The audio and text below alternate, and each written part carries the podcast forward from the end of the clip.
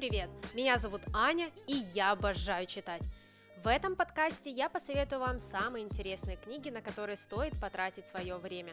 Читаю разные жанры, а после поделюсь с вами своим мнением. Ну что, давайте начнем?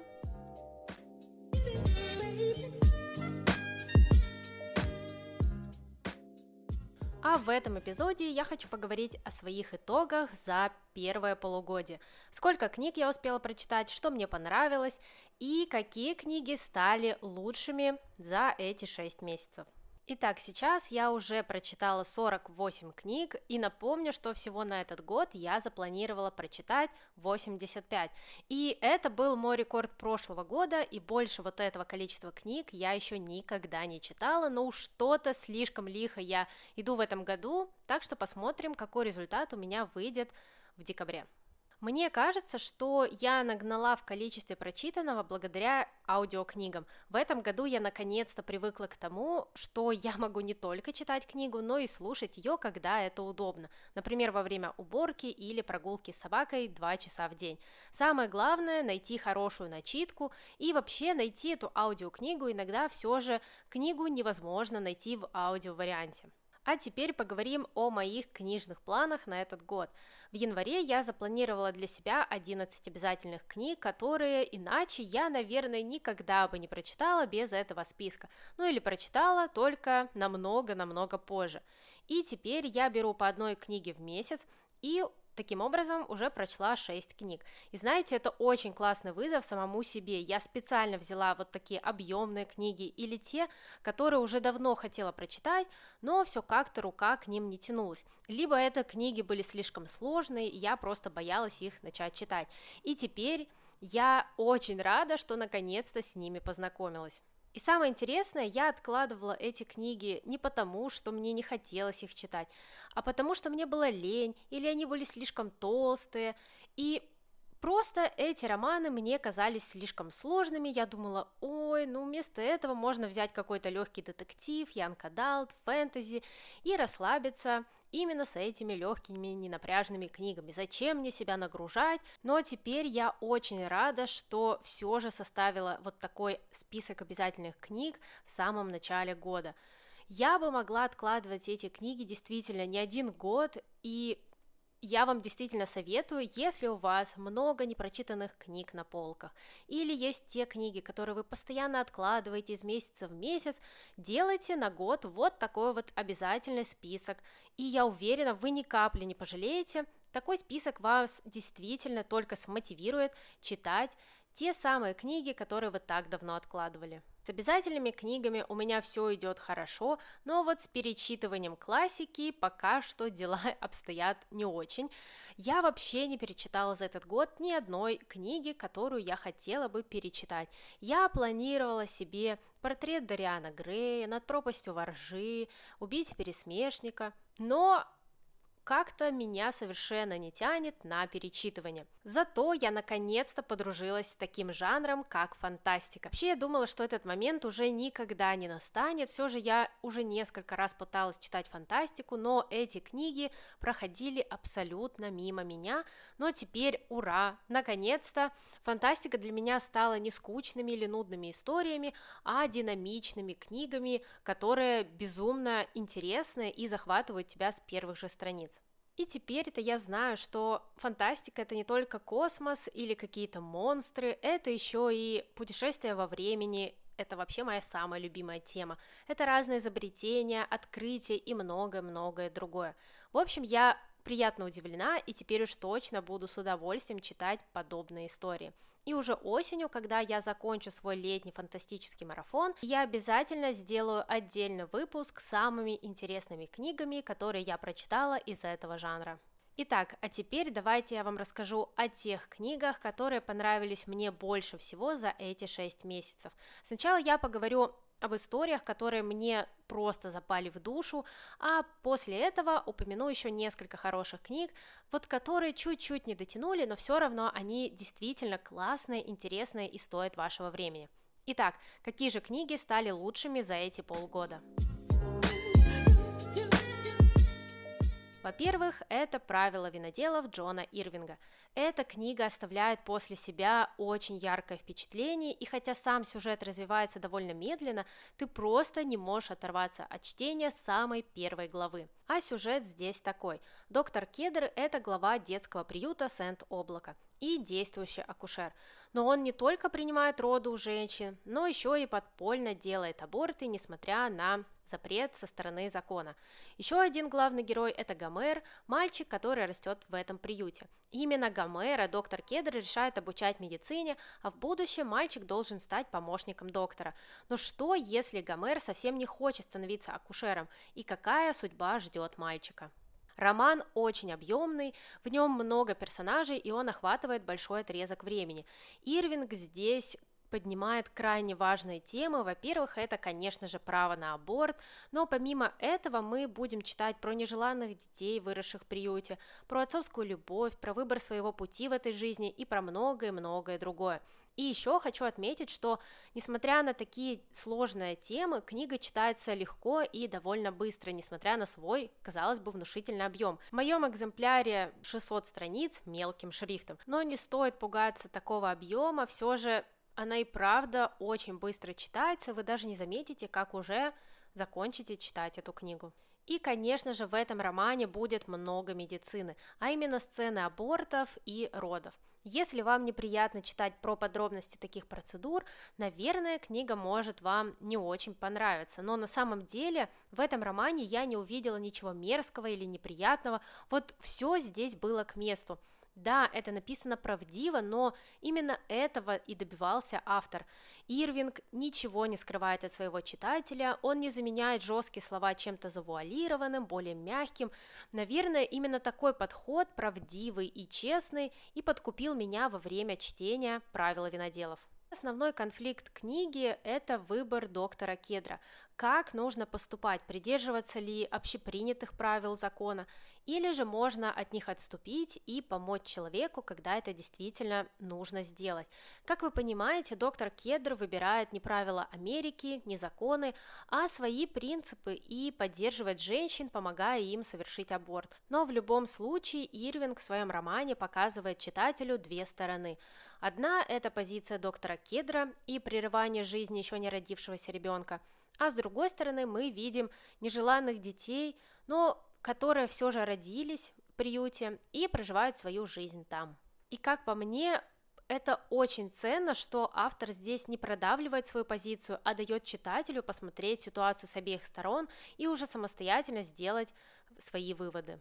Кстати, несмотря на то, что роман не маленький, напоминаю, 600 страниц, я прочитала его на одном дыхании. Пусть это и заняло у меня целую неделю. Но даже если у вас чтение займет больше времени, 2-3 недели, поверьте мне, это того действительно стоит. Я пока что не смотрела экранизацию, даже не знаю, стоит ли это делать. Все же после прочтения книги у меня довольно редко возникает желание посмотреть фильм. Но даже если вы смотрели фильм, я уверена, что в романе вы найдете для себя много нового и более глубокого, чем это показали в экранизации. В общем, роман «Правила виноделов» — это одна из самых лучших книг, которые я прочитала в этом году. И теперь я обязательно продолжу свое знакомство с творчеством автора. И вам я обязательно рекомендую прочитать эту книгу. Она действительно удивительная, трогательная, глубокая, очень серьезная, сложная и противоречивая. Я, наверное, готова рассыпаться в комплиментах Ирвингу очень-очень долго. В общем, советую вам прочитать эту книгу, она действительно стоит вашего внимания. И следующая лучшая книга за эти полгода, конечно же, «Под куполом» от Стивена Кинга. Про этот роман я, наверное, не буду очень много говорить, все же в предыдущем эпизоде я подробно рассказывала про сюжет, героев и проблематику романа. Но давайте расскажу вкратце. По сюжету маленький городок накрывает прозрачный купол, и теперь жители этого города не могут покинуть свое место обитания. Также никто не может к ним зайти – в общем-то, мы будем смотреть, как будет развиваться эта ситуация внутри городка. Что там будет происходить, какие конфликты там будут начинаться, как вообще люди будут действовать, оказавшись в изоляции. И поверьте, вы даже не можете предположить, что придумал Стивен Кинг, какие конфликты он нам нарисовал и каких героев он придумал. Объем книги, конечно, не маленький, 1200 страниц, но читается очень динамично и легко. Автор вообще ни на минутку не останавливается, его сюжет несется, несется как ком, сшибая все на своем пути. И хочу еще сказать, что «Под куполом», наверное, для меня стал самым жестоким романом Стивена Кинга.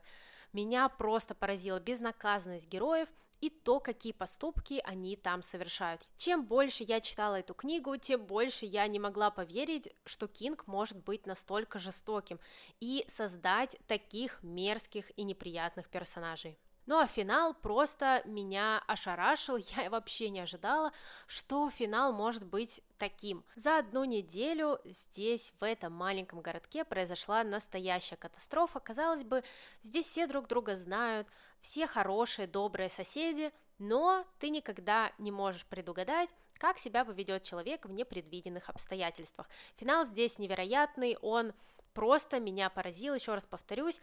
В этой книге не будет никакой мистики, только лишь купол и чуть-чуть мистики в финале, но на самом деле меня это никак не смутило. В общем, если вы любите объемные, подробные романы Стивена Кинга, обязательно читайте. Ну а если вас заинтересовала аннотация или вы хотите побольше узнать о книге под куполом, то слушайте мой предыдущий эпизод. Там я очень и очень подробно рассказываю про эту книгу. Следующая история, которая запала мне в сердце за эти полгода – «Прислуга» от Кэтрин Стокет. Еще одна книга, которая меня покорила. Я ее тоже очень долго откладывала, но зря вообще нужно если вы видите эту книгу на полках магазинов, читайте, берите, покупайте. Если она у вас есть и вы ее до сих пор не прочитали, я не знаю, чего вы ждете.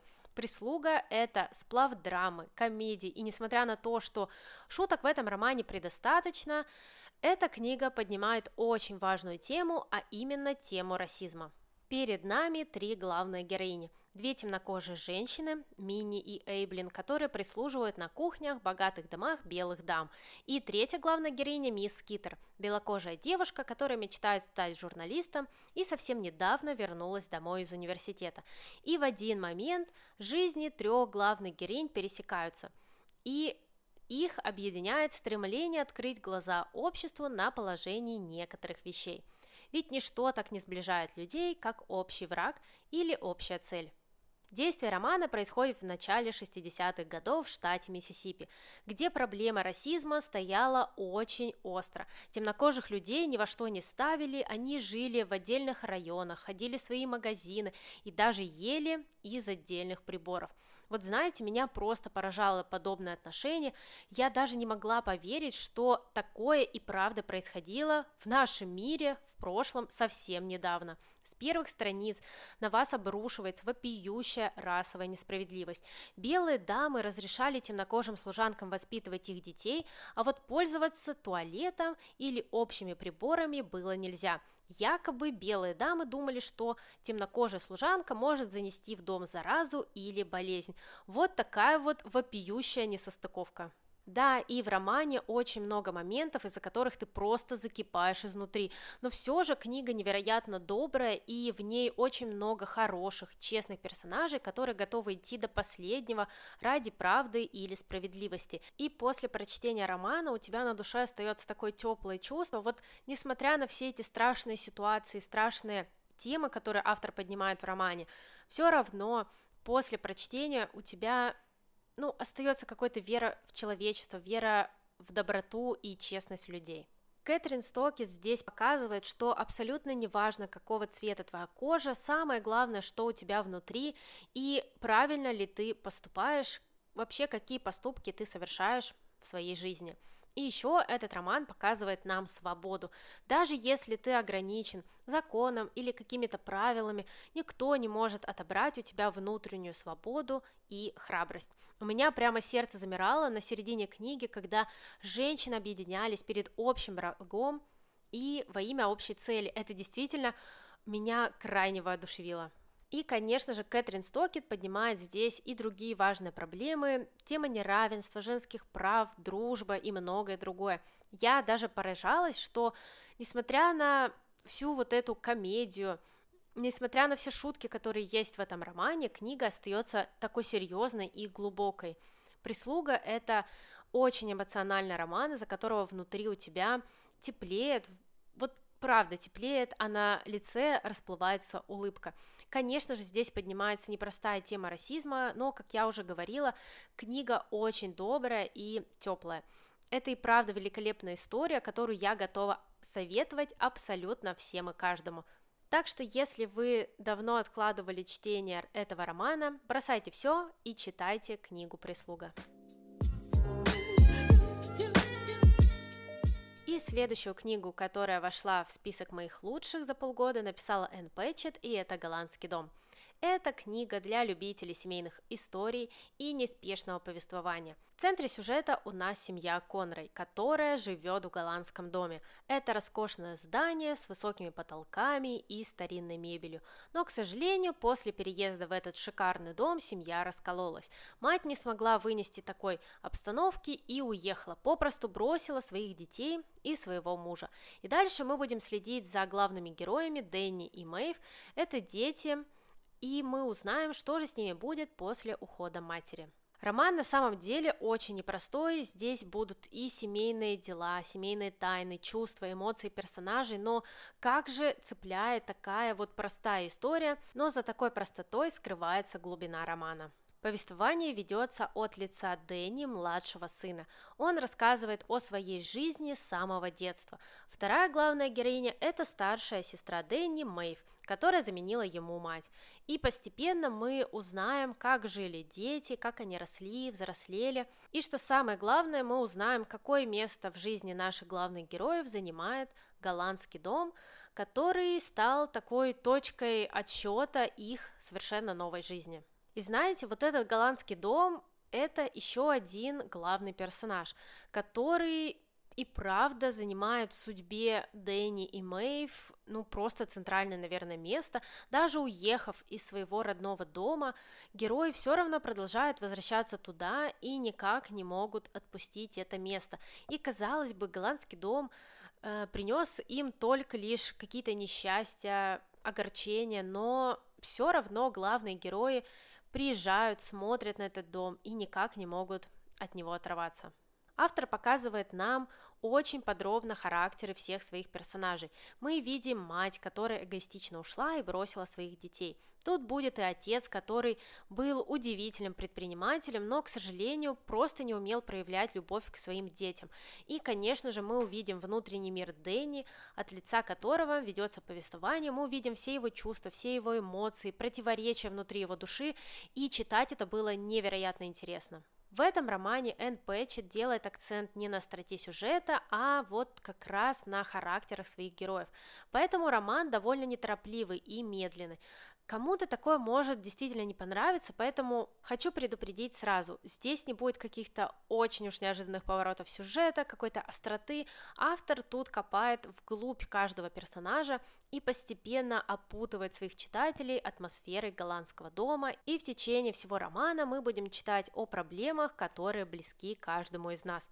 Это разрыв в семье, проблемы с учебой, проблемы в любви, сложности воспитания детей и смысл мести. И самое классное, что ты чувствуешь, что каждый персонаж, каждый герой – это не набор каких-то шаблонных черт, это реальный человек, у которого есть свои преимущества и недостатки. Поэтому ты не можешь каждого героя разделить на черное и белое.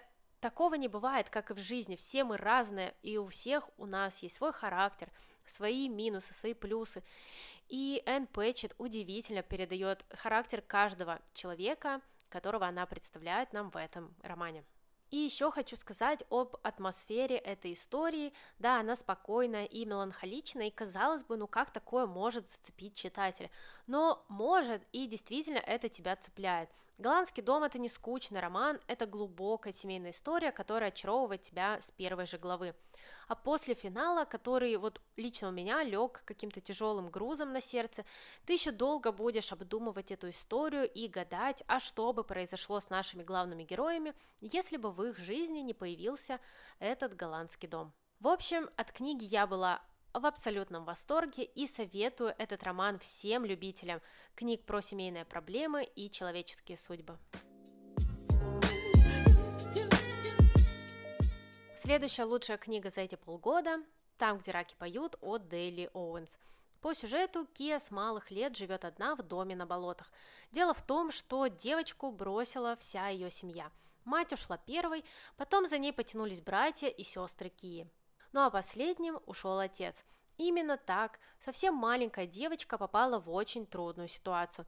Как же ей выжить одной на болотах, найти деньги и не попасть в детский приют? Главной героине приходится учиться стирать, готовить и самое главное – зарабатывать деньги. Местные жители совершенно не любят эту маленькую болотную девочку, именно так они называют Кию за спиной. И когда полиция находит тело Чейза, местного спортсмена и красавчика, все подозревают именно нашу Кию. Виновата ли она и кто убил Чейза на самом деле, узнаем из этого романа. В книге есть две сюжетные линии. Первая – это взросление Кии. Мы узнаем про ее детство, подростковый возраст и о том, как она стала взрослой женщиной. И вторая линия – это расследование дела спортсмена Чейза. А в финале нас ждет нервное судебное разбирательство с невероятной развязкой. Именно на этом суде установит виновность или невиновность главной героини. Автор очень подробно нам рассказывает про детство Кии. Девочка решила остаться в своем родном доме на болоте вместо того, чтобы ходить в школу или обратиться в приют. Все же Кии всегда больше нравился не мир людей, а мир природы, животных и птиц. Именно природа научила девочку всему и стала для нее школой жизни. Конечно, Делия Оуэнс поднимает здесь темы семьи и ответственности. Все же, как можно было бросить ребенка совсем одного в таких ужасных условиях? Также автор рассуждает о том, что не стоит бояться быть не похожим на других. Дружба, любовь и проблема сложности выбора – еще одни основные темы этого романа. А какая же здесь атмосфера природы. Сначала я думала, что именно из-за болот, птиц и животных книга мне не особо-то и понравится, но оказалось все совершенно наоборот, я будто бы находилась рядом с главной героиней, гуляла по этому лесу или каталась на лодке по реке. Удивительно, сколько может рассказать тебе природа и как человек, выросший в таких условиях, может стать настоящим экспертом в области болот, птиц и насекомых. Еще меня очень поразил характер главной героини, настойчивость, упорство и выносливость. Благодаря всему этому Кия и смогла выжить в суровых условиях, в одиночестве, и у нее получилось найти свое призвание в этой жизни. Кстати, одиночество – это еще одна отдельная тема, которую поднимает автор в своем романе.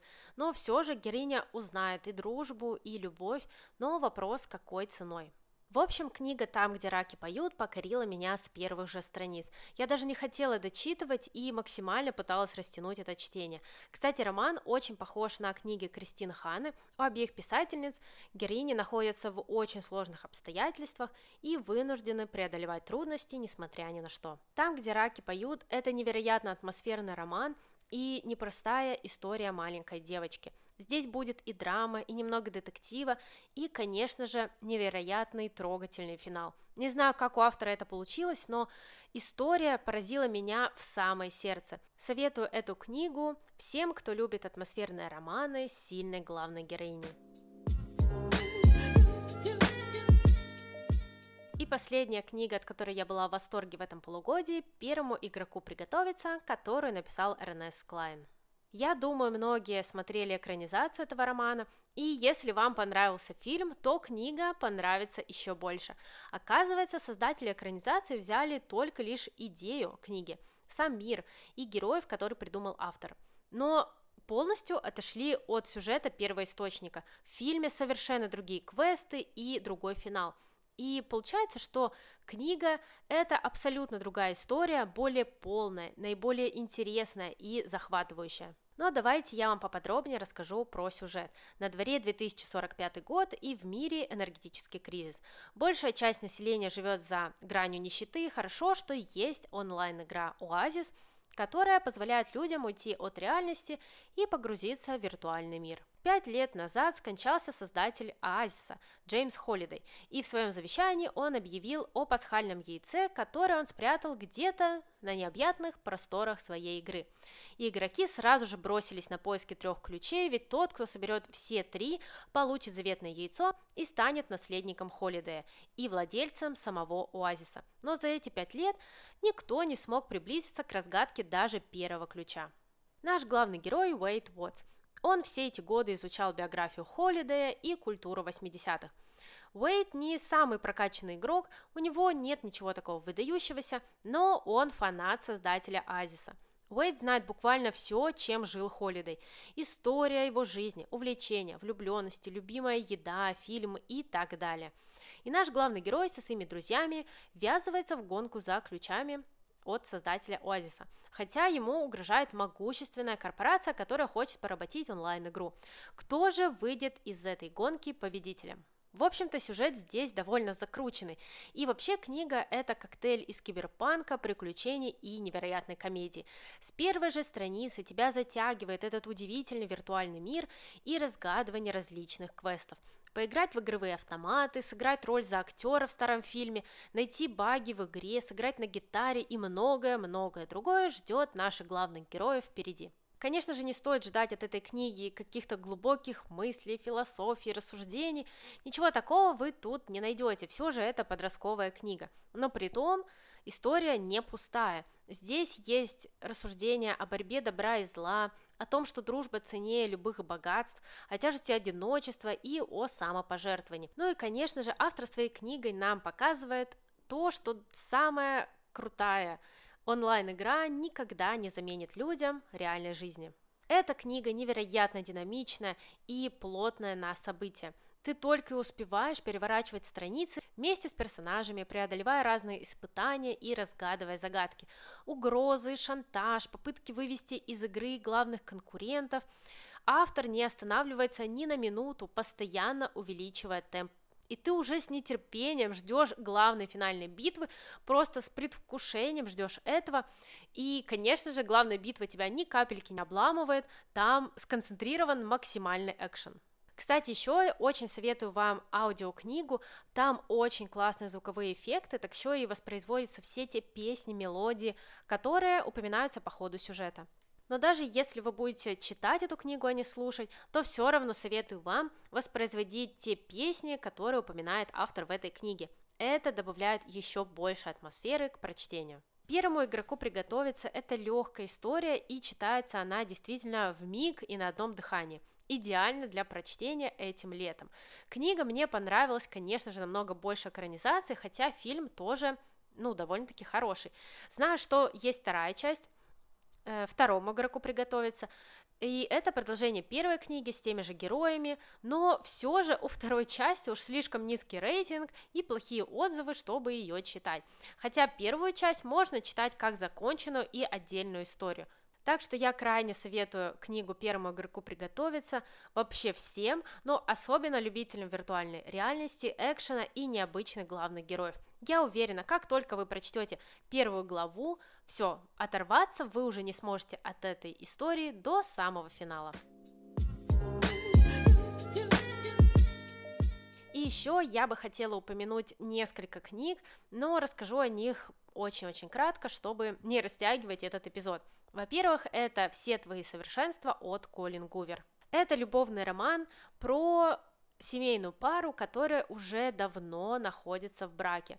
У них не получается завести детей, и оба страдают от этого факта. В общем-то, Колин Гувер здесь показывает нам эмоции персонажей и выворачивает все их чувства наизнанку. Это невероятная история, которая пробирает тебя до самого сердца. Вот действительно, Колин Гувер умеет нам показывать отношения между двумя влюбленными людьми, даже если эта любовь начинает у них постепенно угасать. Вторая книга – это «Я исповедуюсь» от Джо Макабре.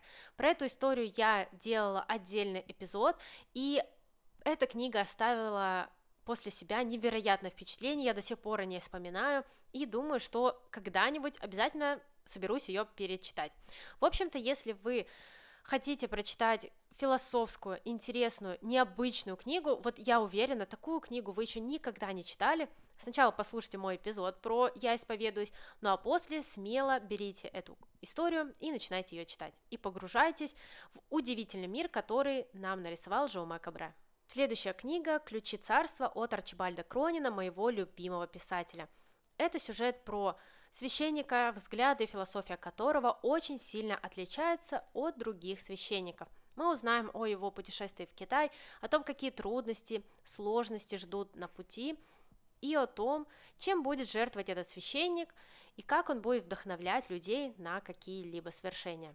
Я еще раз подтвердила то, что Арчибальд Кронин это невероятный писатель, который может нам не только показать интересный сюжет, но и очень подробно прописать эмоции и э, противоречия внутри своих главных героев. И даже несмотря на то, что я очень редко читаю книги на тему религии, эта история меня покорила, и я действительно советую вам прочитать «Ключи царства». Это та классика, которая вам понравится, которая вас зацепит и оставит после себя очень сильное впечатление. И последняя история, которую я хочу вам посоветовать, это «Маракотова бездна» от Конана Дойля. Сюжет здесь такой. Группа ученых отправляются на дно Атлантического океана, чтобы его исследовать. Что они там найдут, каких чудовищ, какие сокровища они там обнаружат, узнаете из книги. Это совсем небольшая повесть, которая прочитается ну буквально за два часа, но она очень добрая и яркая. Эти монстры из глубин, все те секреты, которые скрывает Атлантический океан, это было невероятно. Как же ярко у меня в в голове просто возникали все эти образы, которые рисует Конан Дойль. Если у вас есть лишние 2-3 часа, посвятите их Маракотовой бездне, я уверена, такого вы у Конана Дойля еще не читали, и эта повесть вам обязательно понравится. Итак, это были все книги, которые мне больше всего понравились за эти полгода, и они, скорее всего, будут претендентами чтобы войти в топ моего 2022. Я надеюсь, что в этом эпизоде вы нашли для себя новые интересные книги, которые вы прочитаете, и они вас зацепят, и тоже войдут в список ваших лучших книг, которые вы когда-либо читали. А мы с вами услышимся уже в следующих эпизодах, и не забудьте подписаться на этот подкаст, это для меня и правда очень важно. Также вы можете подписаться на меня и в других социальных сетях, все ссылки будут в описании. Там я еще больше рассказываю о прочитанном и о книгах, которые сейчас читаю. Всем пока, и пусть им попадаются только хорошие книги.